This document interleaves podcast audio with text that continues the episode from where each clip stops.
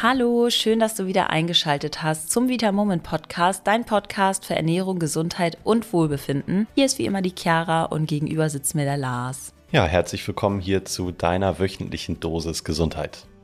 Während der Weihnachtszeit wollen wir natürlich trotz Gesundheitsbewusstsein und vielleicht auch dem einen oder anderen Abnehmwunsch auch mal richtig schön naschen, wenn wir ehrlich sind. Na klar. Überall gibt es verlockende Süßigkeiten, Vanillekipferl, Zimtsterne, Spekulatius. Da läuft einem das Wasser im Mund zusammen. Natürlich ist es auch ab und zu erlaubt, sich was zu gönnen. Wir sagen aber, du kannst regelmäßig naschen und trotzdem nicht zunehmen. Dafür gibt es ein paar einfache Tipps und genau darüber werden wir heute sprechen. Also würde ich sagen, gar nicht lange schnacken, sondern los geht's mit der neuen Folge.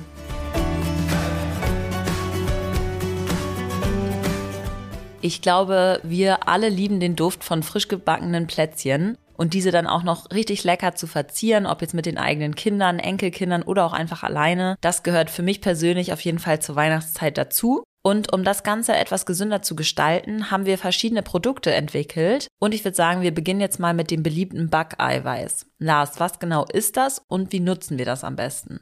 Also Backeiweiß kannst du dir vorstellen wie einen Eiweißshake, der aber zum Backen geeignet ist. Also der ist nicht zum Trinken gedacht. Und ähnlich wie unser normaler Daily Protein Eiweißshake besteht unser Backeiweiß aus Milch und Molkenprotein. Nämlich zum großen Teil aus Milchprotein und das führt dazu, dass wir auf 100 Gramm fast 80 Gramm Eiweiß haben. Also super, super viel. Und unser Ziel, was wir damit erreichen möchten, ist, dass wir in einer Mahlzeit oder in einer Backware einen Teil des Mehls durch Backeiweiß ersetzen können. Als Beispiel, wenn du 100 Gramm Mehl verwenden möchtest eigentlich, dann kannst du es mit unserem Backeiweiß auch so machen, dass du vielleicht nur 50 Gramm Mehl verwendest und 50 Gramm Backeiweiß. Je nach Rezept funktioniert das gut, je nach Rezept kannst du vielleicht aber auch ein bisschen weniger Backeiweiß nehmen. Das musst du dann ausprobieren. Das Gute ist für dich, dass die Kekse und so weiter, die du damit zauberst, halt einfach deutlich gesünder werden. Du hast weniger Weizen und du hast viel mehr Eiweiß. Das heißt, das Ganze sättigt dich auch richtig lange und ist einfach eine tolle Heißhungerbremse. Also du hast mit einer geringeren Wahrscheinlichkeit das Problem, dass du nach dem ersten Plätzchen dann noch 15 weitere isst.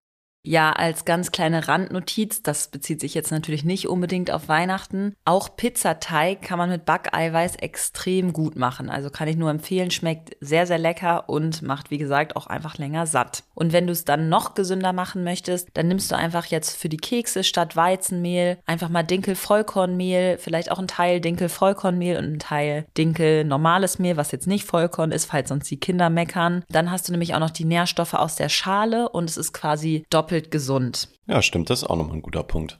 Und natürlich kannst du auch glutenfreies Mehl verwenden, wenn du glutenfrei isst. Das ist manchmal ein bisschen schwerer in der Anwendung. Da muss man, glaube ich, einfach ein bisschen rumprobieren und kann man auch wirklich mal ähm, Google befragen. Da kommen immer tolle Sachen. Ich persönlich habe mich damit auch schon ein bisschen auseinandergesetzt und es gibt ja auch wirklich ganz, ganz tolle Mischungen im Supermarkt. Der nächste Tipp, um gesund zu backen, ist, wie viele sich wahrscheinlich denken können, den Zucker ersetzen. Das geht einmal durch unser Erythrit, aber auch durch unsere Flavor, die wir haben, also unsere Geschmackspulver. Das, was ich so toll am Erythrit finde, ist, dass man sogar Puderzucker herstellen kann. Also du, wenn du einen Hochleistungsmixer zu Hause hast, kannst du einfach das Erythrit reintun, dann auf höchster Stufe einmal laufen lassen und dann hast du Puderzucker, um deine Kekse zu verzieren und das mit null Kalorien. Ja, für alle, die Erythrit noch nicht so kennen, Lars, erklär mal, was das ist, bitte.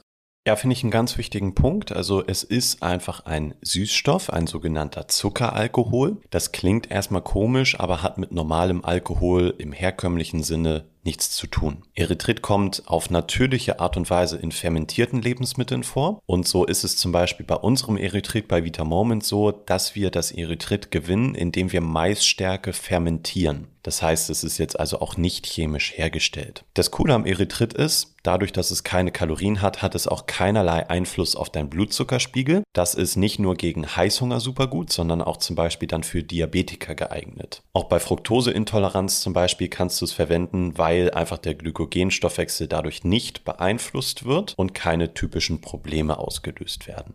Also ich finde es auf jeden Fall super zum Backen. Das habe ich ja eben schon gesagt. Ich mache es oft so, dass ich häufig die Hälfte des Zuckers oder auch die gesamte Menge durch Erythrit ersetze. Und das kommt dann wirklich auf den eigenen Geschmack an, weil Erythrit hat zum Glück nicht wie beispielsweise Stevia. Stevia hat ja so einen bitteren Nachgeschmack. Das hat Erythrit nicht. Wenn du allerdings jetzt wirklich die gesamte Menge vom Zucker durch Erythrit ersetzt, kann das manchmal so ein bisschen kalt im Nachgeschmack schmecken. Das heißt, da probierst du vielleicht so ein bisschen aus, dass du so 80-20 machst oder 50-50 oder vielleicht auch 100. Manche haben da gar kein Problem mit. Aber nur, dass du weißt, es könnte ein bisschen kalt schmecken, dann vielleicht ein bisschen den Erythritanteil reduzieren und ein bisschen Rohrzucker, Kokosblütenzucker oder so noch mit dazu nehmen. Lars, was gibt es denn generell bei der Dosierung von Erythrit zu beachten? Ja, das ist eine sehr gute Frage, denn es gibt ja ganz viele unterschiedliche Süßstoffe und du meintest gerade ja schon, Stevia zum Beispiel schmeckt bitter, das ist dann meistens einfach nicht so gut geeignet. Und dann gibt es auch viele andere Süßstoffe, die viel zu süß sind und deswegen fürs Backen nicht geeignet sind. Das Gute beim Erythrit ist, dass es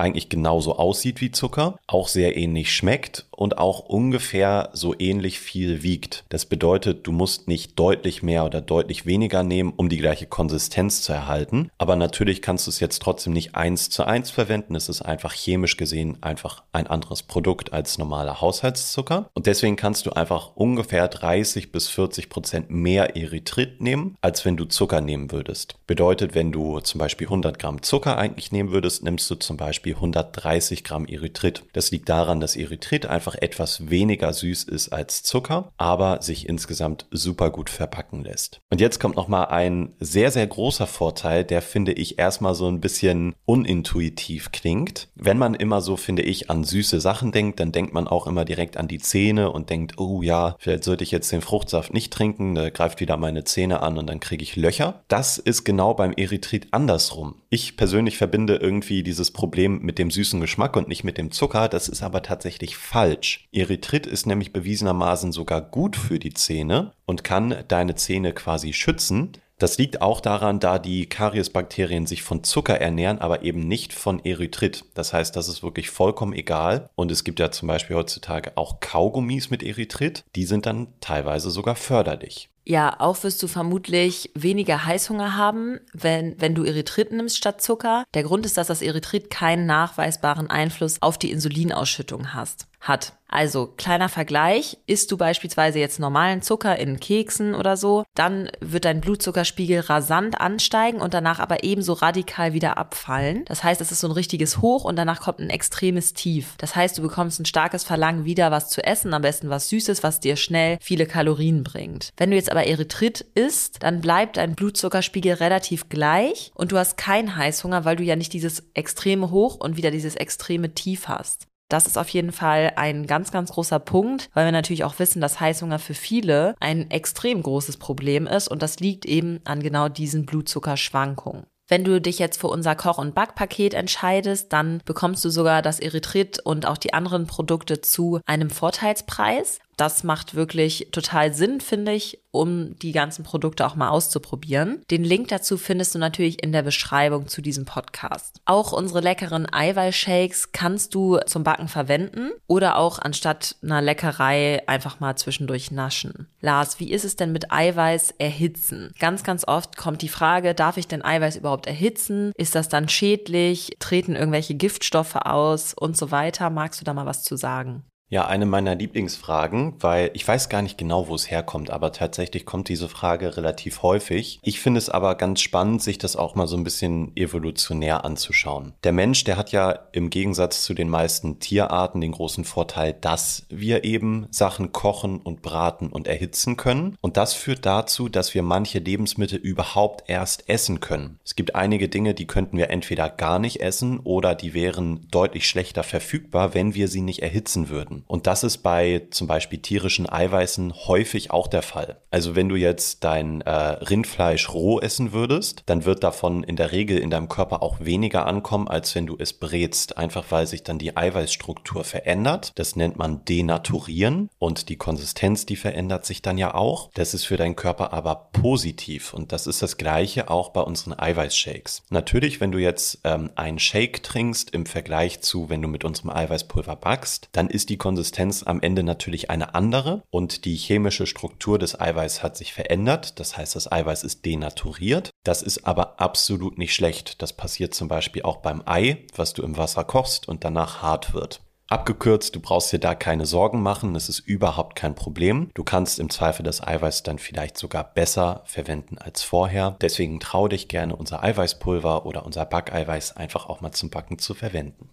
Ja, den Link zu den Eiweißshakes findest du natürlich wie immer in der Beschreibung. Wenn du mit unseren Produkten leckere Rezepte dazu haben möchtest, damit du auch weißt, wie du die jetzt einsetzt, wie viel und so weiter, dann kannst du dich gerne über den Link in der Folgenbeschreibung einmal für unsere Newsletter anmelden. Da ist nämlich aktuell so, dass du eine ganz, ganz tolle PDF dann bekommst mit super leckeren Weihnachtsrezepten, die wir extra im Büro fleißig ausprobiert haben und wo mit Sicherheit für jeden etwas dabei ist. Und neben diesen Tipps haben wir noch ein paar weitere Ideen, wie du die Weihnachts Weihnachtszeit besser überstehen kannst und auch genießen kannst, ohne dass du nach den Feiertagen mit schlechtem Gewissen und Unwohlsein ins neue Jahr startest. Deswegen würde ich sagen, fangen wir mal mit einem eher psychologischen Tipp an. Und zwar, wenn du dann mal naschen möchtest, schneide doch einfach mal das Gebäck in kleine Stücke und genieß das wirklich bewusst. Weil wir wissen, glaube ich, alle, wie schnell man dann mal eben vier bis fünf Kekse verschlungen hat, ohne wirklich zu schmecken, wie der Keks eigentlich schmeckt und wie lecker der ist und wie der vielleicht auf der Zunge zergeht und deswegen wirklich bewusst genießen und einfach mal in kleine Stücke zerschneiden. Lars, was haben wir denn noch so für Tipps?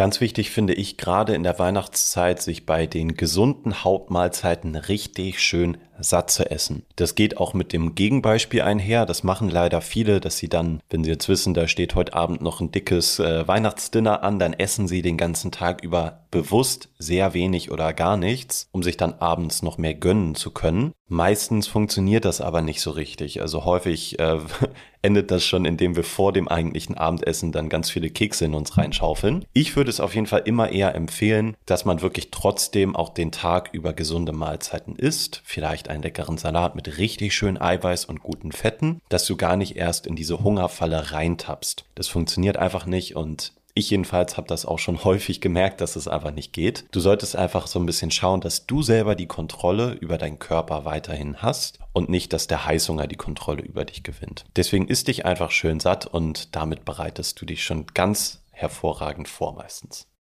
Ja, ein weiterer Tipp ist, wenn du schon weißt, an Weihnachten wirst du sehr, sehr viel essen und willst auch eigentlich auf nichts verzichten, dann mach das auch nicht, sondern baue an den Tagen ganz besonders viel Bewegung ein. Zum Beispiel machst du es so, dass du morgen schon eine große Runde spazieren gehst, dann vielleicht nochmal nach dem Mittagessen oder am Nachmittag. Du kannst vielleicht auch deine gesamte Familie dazu animieren, mitzukommen und einfach einen schönen Ausflug zu machen, spazieren zu gehen, in Wildpark, ans Wasser, wie auch immer. Oder du baust direkt morgens eine schöne knackige Sporteinheit ein und dann kannst du auch ganz einfach wirklich dann genießen, wenn es Abendessen gibt.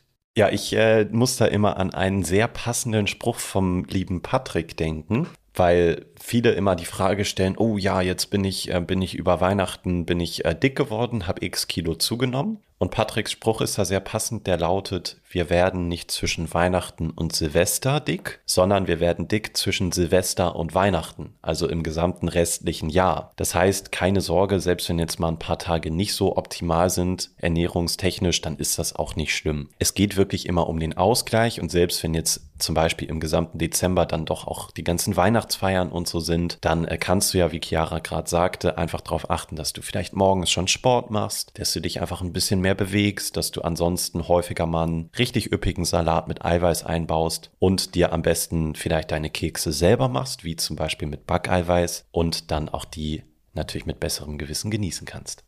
Auch ein wichtiger Faktor, der gerade im Weihnachtsstress zu einer Gewichtszunahme führen kann, ist tatsächlich Stress und Schlafmangel. Das glaubt man vielleicht auf den ersten Blick gar nicht mal so unbedingt. Und wenn man genauer darüber nachdenkt, ist es tatsächlich total logisch. Denn wenn du gestresst bist, kannst du oft schlechter schlafen. Ganz logisch, dann liegst du im Bett und deine Gedanken kreisen, du kannst nicht einschlafen. Und wenn du dann zu wenig schläfst, neigt dein Körper eher zu Heißhunger, weil dein Hungerhormon in die Höhe geschraubt wird und dein Sättigungshormon vermindert ist. Und dann ist es ja auch ganz klar, dass man dann schneller mal zur Schokolade greift und auch mal so ein richtiges Kalorieninferno stattfindet. Zusätzlich hast du dann auch noch weniger Energie für Sport, weil du ja müde bist. Also wirklich eine komplette Lose-Lose-Situation. Von daher achte wirklich drauf, dass du genug Schlaf bekommst, so sieben bis acht Stunden und auch wirklich, ja, vorher schon das ähm, Handy weglegst, gar nicht mehr so viel fernsiehst, sondern ja, vielleicht nochmal mit einem guten Buch im Bett dich für eine Stunde oder so einfach runterfährst und dann auch gut einschlafen kannst. Lars, magst du mal zusammenfassen, was jetzt unsere Tipps waren?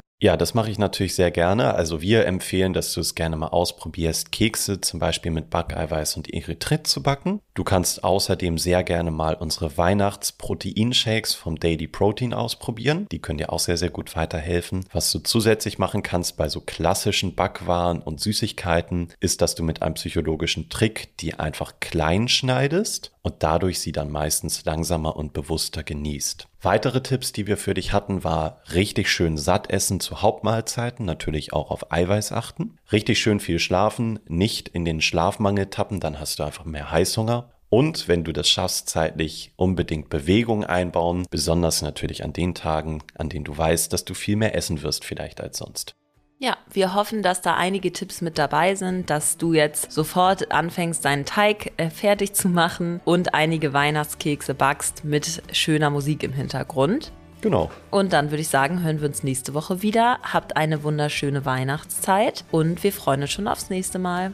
Vielen Dank fürs Zuhören. Bis dann. Tschüss. Tschüss.